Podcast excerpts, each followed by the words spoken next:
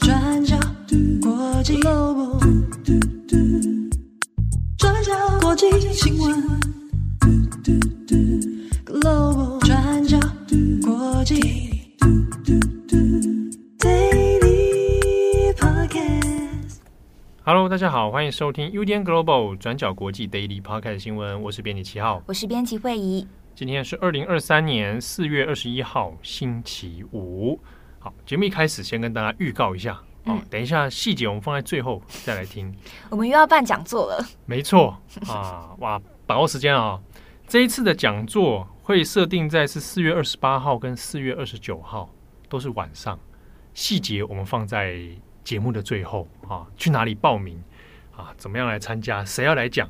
好，放在最后，所以请大家今天听完啊。那今天的 Daily Podcast 新闻，我们主要分成两则，好，一个会来谈一下这个很有名的媒体 BuzzFeed 啊，他们的一个新闻部门的这个惨痛的异动啊。那第二个我们会来看一下日本啊关于一个香港留学生的问题，那以及 ChatGPT 的相关讨论。好，首先我们先来看一下 BuzzFeed。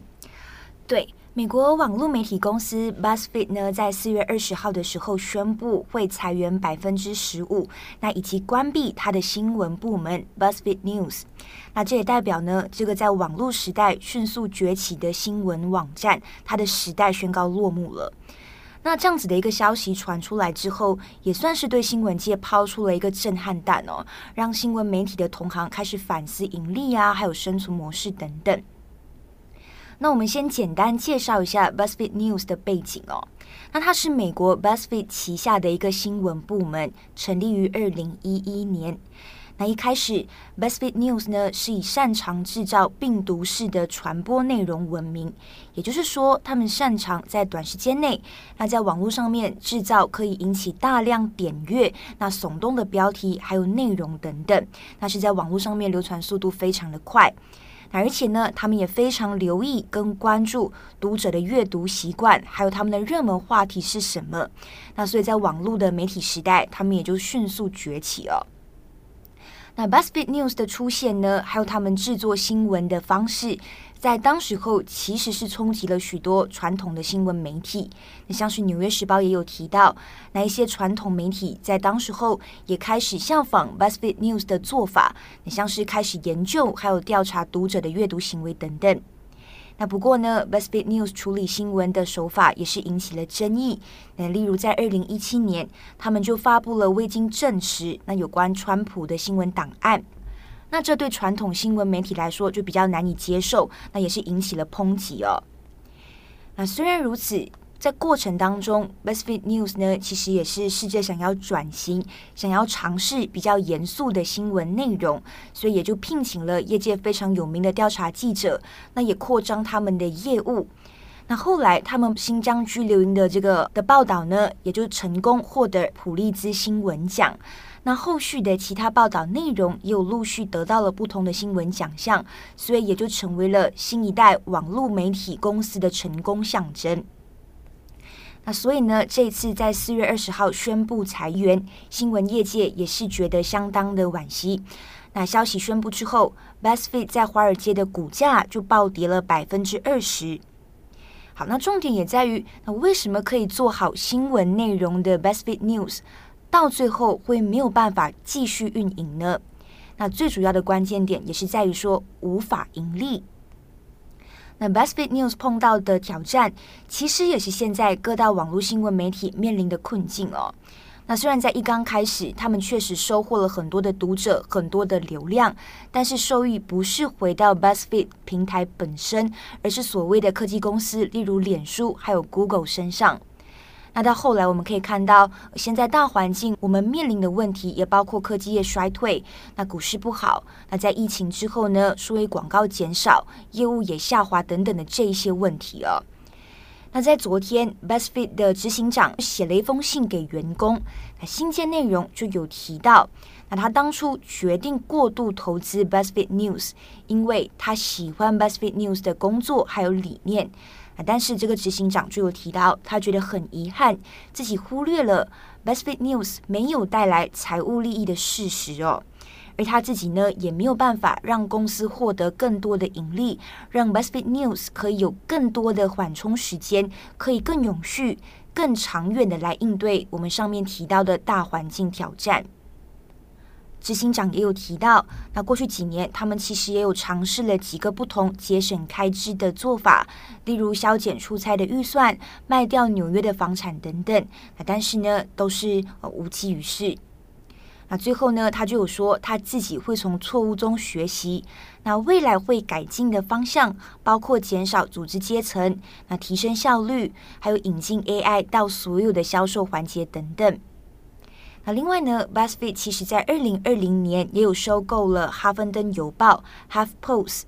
相比起 BuzzFeed News，HuffPost 呢，它是有更多忠实的读者群，而且也可以实现获利哦。所以未来 BuzzFeed 会把新闻的产出都集中在 HuffPost 身上。那以及呢，部分被裁员的这些 BuzzFeed News 的员工，他们可能也会被聘雇到 HuffPost 继续工作。那最后我们可以继续留意的也是，那除了 BuzzFeed News，外界也把关注的焦点转向其他跟它性质类似的网络媒体公司，包括 Vox 跟 Vice。那担心呢，他们也会面临一样的下场。好，那第二则新闻，我们来看一下日本。日本呢，有一位香港的女学生啊，她在日本的大学这里留学，然后呢，在今年的三月的上旬的时候，现在已经证实哦。他回到香港，那学业还没有完全完成哦。他回到香港要去做一些身份证件的更新，结果回去之后呢，现在已经被香港当局以违反国安法的理由把他逮捕了。好，那这个在四月二十号的时候，日本方面、香港方面都已经双双证实。那这一位香港的女学生呢，她先前呢在日本留学，大概也是已经有两三年的时间哦。那香港这边逮捕他所谓的违反国安法的理由是说，大约就在两年前，在二零二零年初的时候，他在 Facebook 上面哦写了一句话，说香港独立是唯一的道路啊。那这一句话，因为他写的时间点是在二零二一年左右的时候哦，那人已经是在日本的状态。那香港当局就说，那因为这句话关系有有企图分裂国家啊，煽动分裂国家这样的一个意思存在啊，所以以此理由呢，就将他给逮捕。那目前我们已经知道的状况，这是通过日本的相关新闻呢，包括产经新闻、每日新闻、朝日新闻哦，那都有做报道了。那这边讲到呢，知道他现在他的护照是被没收的啊，那人是平安，但护照已经被没收。那可能后续的起诉会在今年的五月之后。好，那事情爆出来之后呢，在日本的学术界其实就引发一些议论哦。主要呢就在于说，这个女学生她是人在日本留学，人在日本的留学的期间，在 Facebook 上写下这句话。那如今是用国安法来办她，所以就相当于说，不管你今天人是在海外哪里哦，你今天就算不在香港，你人在国外。那你都是会触犯国安法的，这一点我们从二零一九年在针对反送中问题的时候，其实还有到后来的这个国安法的疑虑哦，我们都有类似的讨论哦，都讲到那的确，他以他国安法的规定里面来讲，你在海外一样哈，你今天人就算离开了地球，在月亮上面去，这个有人开玩笑说，你今天如果坐坐宇宙船到太空中啊，发文说香港独立啊，那你也算是触犯了国安法。好。那日本的讨论里面，像是东京大学的阿古智子啊，那他是蛮有名的老师。我们过去的专栏里面也有我们的作者许仁硕啊，那也有引用过阿古智子的一些访问哦，那自己也有跟他的一些讨论。那阿古智子因为对香港的情势是专家，那他也有讲到说这件事情的影响，其实当然它不只是影响香港人，海外的香港人哦，也可能影响到日本的学者跟学生。那是不是如果我们是外籍人士，那在日本我们讨论香港的议题，那有一天如果我要入境香港、入境中国的时候，也可能会用被这样的方式抓捕起来啊，它的存可能性是存在的啊。但是呢，因为又是中国又是处于一个人治啊，并非法治啊，它是一个人治色彩非常严重的社会，所以他手上有这样国安法的法律工具，但他怎么样来处理你？那你很难去琢磨它的界限。所以这样的不安感，它有可能会影响到日本本地，那甚至是说可能影响到你的学术研究、你的言论自由。那久而久之，它就会压缩了大家对于香港议题的讨论。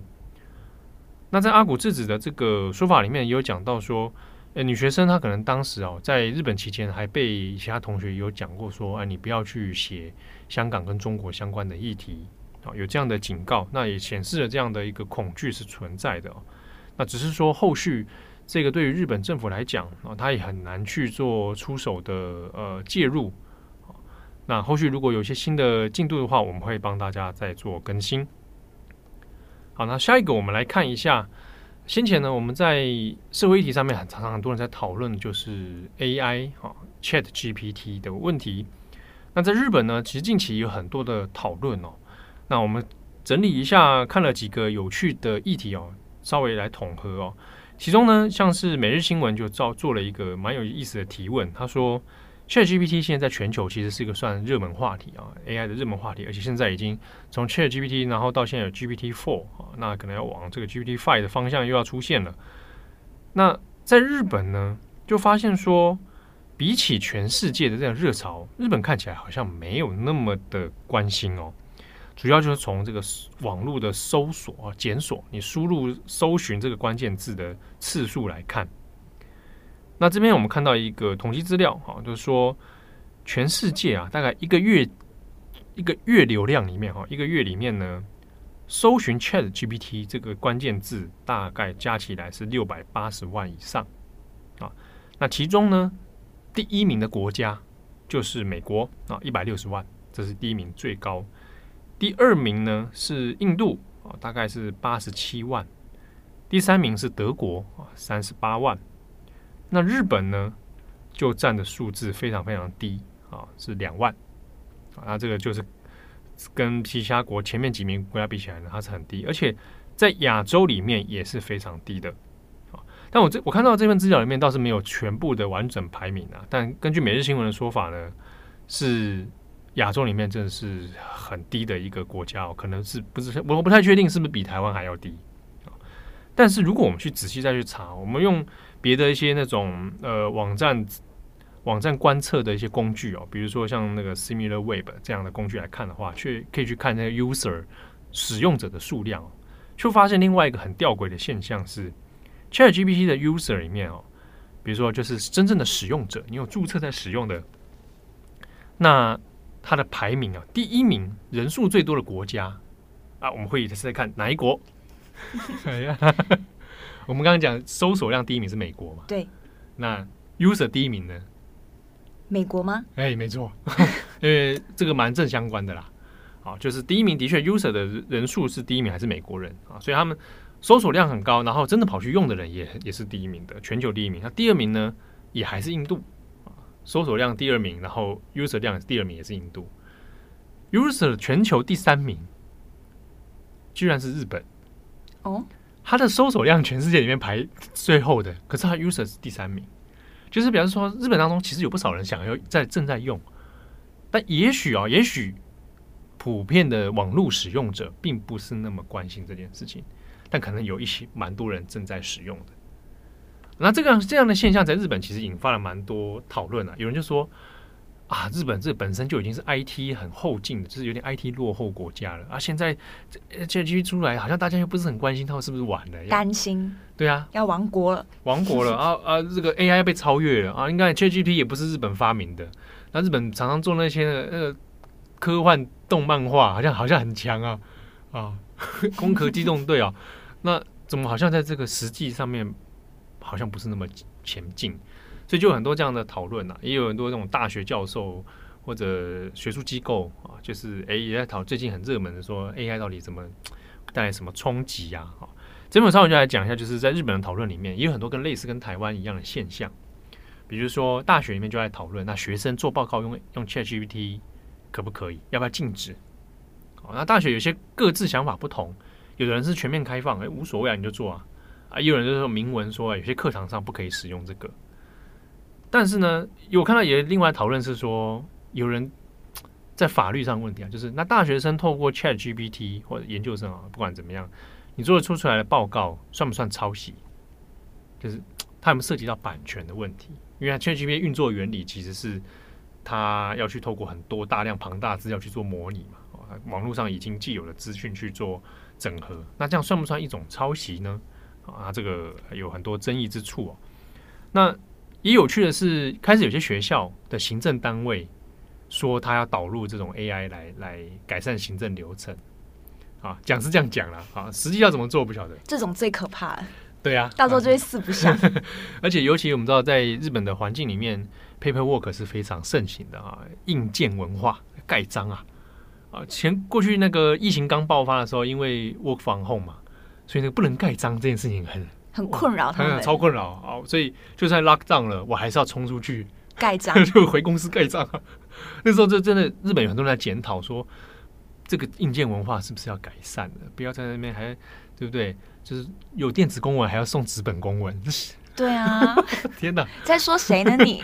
很很多单位都这样，好不好？台湾很多单位都这样。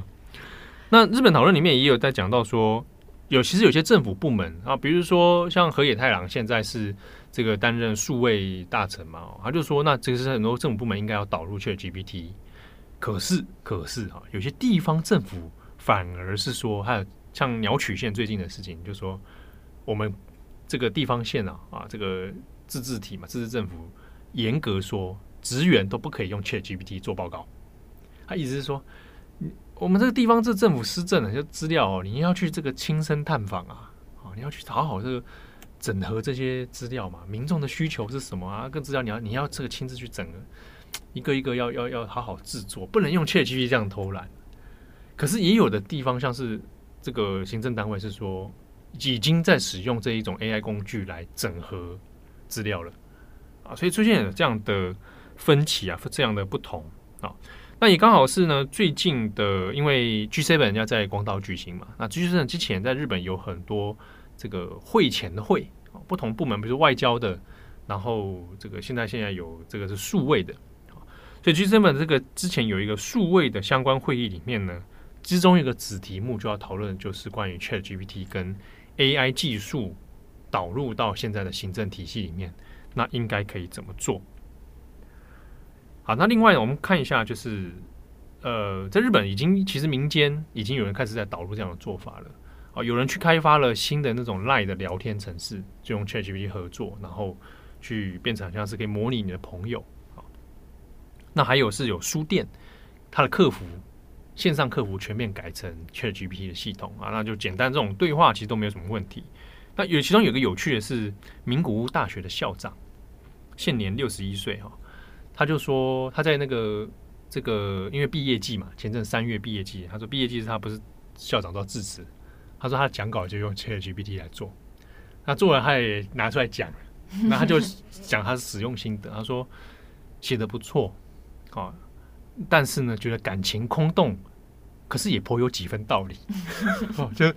虽然讲起来就觉得好像就有点虚，就有点假假的，少了人情味。对，少人情味。可是呢，你他说起来，他整篇文章其实也是通顺的，而且也是蛮有道理的，也是蛮多很正面的话。对啊，其实他其实可以已经做到这个地步了。对，他讲的就是这个。他说，虽然我们都会讲，哎、欸，大家就觉得说人情不会被取代了，人情很重要。这个校长也是这样讲，人情的确是一个，呃，在目前当下做出那个区隔的一个很重要的分野。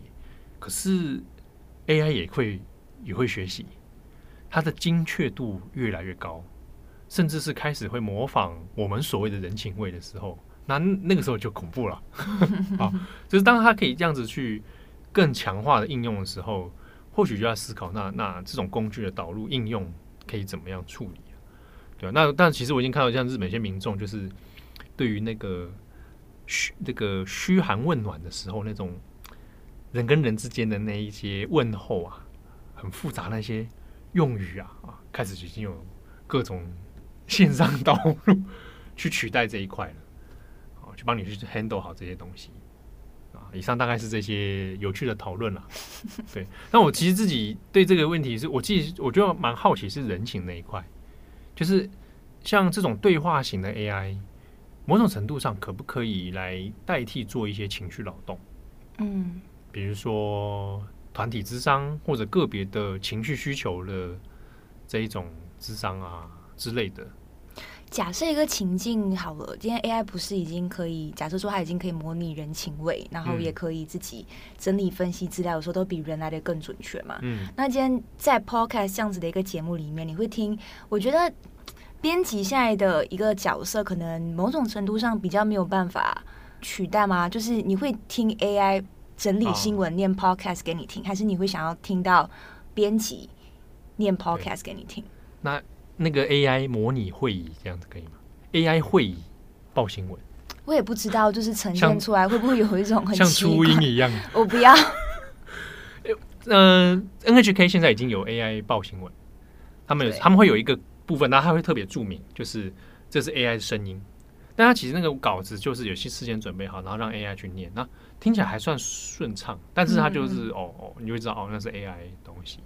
但是因为 NHK 这种公共媒体，它就算不是用 AI，它的记者看起来也很像 AI，它主播看起来也很像 AI，所以 所以好像觉得本来就个性不那么强烈啊，嗯、对啊。但我在猜，也许如果我会去听 AI 报新闻，那通常它可能已经是人格化了，就像 VTuber 或者虚拟人物一样，嗯，嗯，嗯，对啊，一个虚拟偶像啊，或者是什么样组啊，他报新闻，那可能有这种。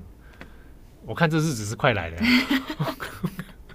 哦，所以 AI 会议说不定有机会，好可怕哦！对啊，好，那节目的最后，我们来讲一下我们这一次四月底的两场讲座。好，分别是在什么时候呢？来看哦。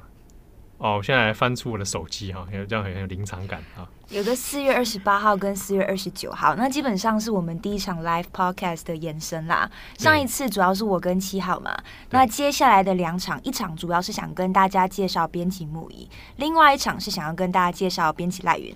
哦，所以两场的主讲主题都不同哦。我们先看是四月二十八号，这是星期五晚上的七点半到九点半，地点是在限流测店哦，在台北。好，那这一场呢，会是主讲，就是由木仪跟慧仪，对，哇，双仪，我们会来就是 跟大家分享一下我们每一天在做 podcast 的一些幕后心得大公开啊，痛苦啊，被虐之痛苦。好，那这个这是四月二十八号的，然后四月二十九号，这是我们的系列讲座第三场，是星期六，同样也是晚上的七点半到九点半，那这是会由编辑赖云还有编辑七号。嗯，哎，这场我们要讲什么？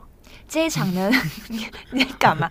主要是因为赖云他过去其实大家应该、哦、他一年哦，他一周年了。对，刚好是赖云的一周年，而且去年世界杯大家应该有留意到，我们不是有在更新那个战报战报吗？足球战报嘛。那当时候是编辑赖云的心跟血还有泪交织而成的报道 的战报啊。对对对，这场演讲我们会 focus 在赖云身上，对，讲他一年来的一些也是痛苦啊。啊，被虐啊，啊，伤心啊，对啊，没有啦，就是他的各种已经其实很优秀的成绩，好，来跟大家跟各位读者们做一个年度汇报，嗯嗯，那也真的是欢迎大家，也有什么想要互动的议题哦，都可以把握在这个讲座的现场。我们第一场其实真的还蛮热络的，对啊，大家各种千奇百怪的问题都想问，对啊，那一样啊，这两场活动上限都是三十五人。好吧，所以报名的手脚要快。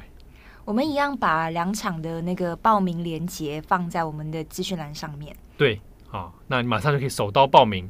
票价呢是一个人两百五十元，好，那会有附饮料。嗯，那大家记得有报名就一定要来。对，限量是三十五人。大家上次有错过的朋友，我们现场见。对对对，这次把握机会哦，来参加。那我们就今天你听到节目的时候，就已经可以看到这个资讯栏，就可以报名了，好不好？啊，大家最好把握机会啊！好，OK，那很期待大家在四月底有相见的机会。